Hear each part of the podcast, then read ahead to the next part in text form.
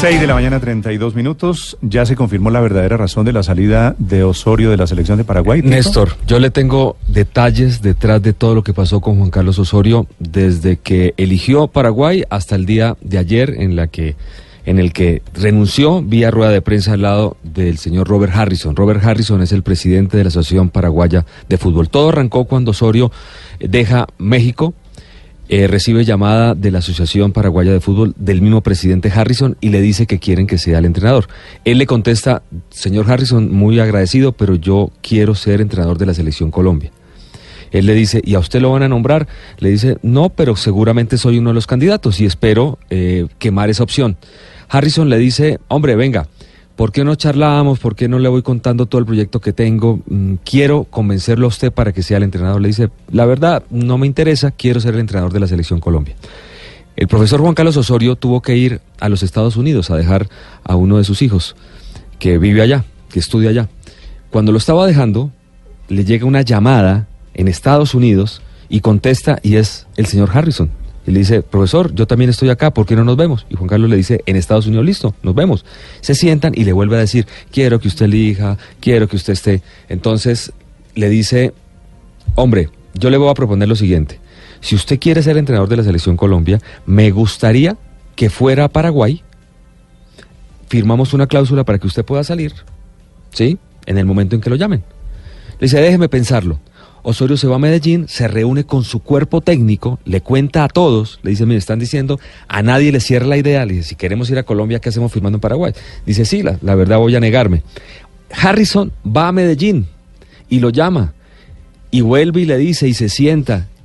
Entonces Osorio toma la siguiente decisión. En ese momento, a él un miembro del comité ejecutivo de la federación, Néstor, le había prometido que lo iba a poner sobre la mesa como candidato. Y, se, y contando los votos dentro del comité ejecutivo, por esos votos Juan Carlos Osorio ganaría como entrenador de la selección Colombia. Entonces, consulta con este eh, dirigente del fútbol colombiano que hace parte del comité ejecutivo y le dice... Ese dirigente Ese- es... Álvaro González Alzate. Ah. Y le dice, acepte.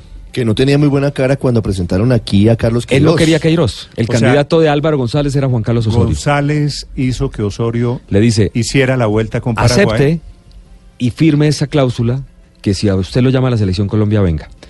Osorio vuelve y habla con Harrison, le dice, yo firmo una cláusula porque yo la verdad lo que quiero es dirigir Colombia. Entonces Harrison le dice lo siguiente, no importa, venga estos seis meses, eh, deje bases para el futuro. Eso es lo que me interesa a mí, que una persona como usted venga, trabaje estos seis meses y, ¿Y al quién final... decidió que Osorio trabajaba seis meses gratis en, Panamá, en Paraguay, Tito? Él mismo, porque en realidad él nunca firmó el contrato, Néstor. Me lo dijo Juan Carlos Osorio en la final Medellín Junior, la final reciente del año pasado. Vi el partido con él y me dijo, Tito, ni siquiera firmé el contrato, ni siquiera he cobrado un peso, ni siquiera viajó uno de mis colaboradores. Yo fui a hacer un trabajo con el que me comprometí. Bueno, pero todo, todo termina siendo una cosa rocambolesca, Sí, una cosa... un malas poquito- decisiones. Un poquito circense. Se va Osorio, el resumen es Osorio técnico de Paraguay a la espera de que lo nombren en Colombia. Sí. Y renuncia porque no lo nombraron porque no lo Colombia. nombraron, porque definitivamente no va a ir a Pero Colombia. renuncia a un contrato que no firmó.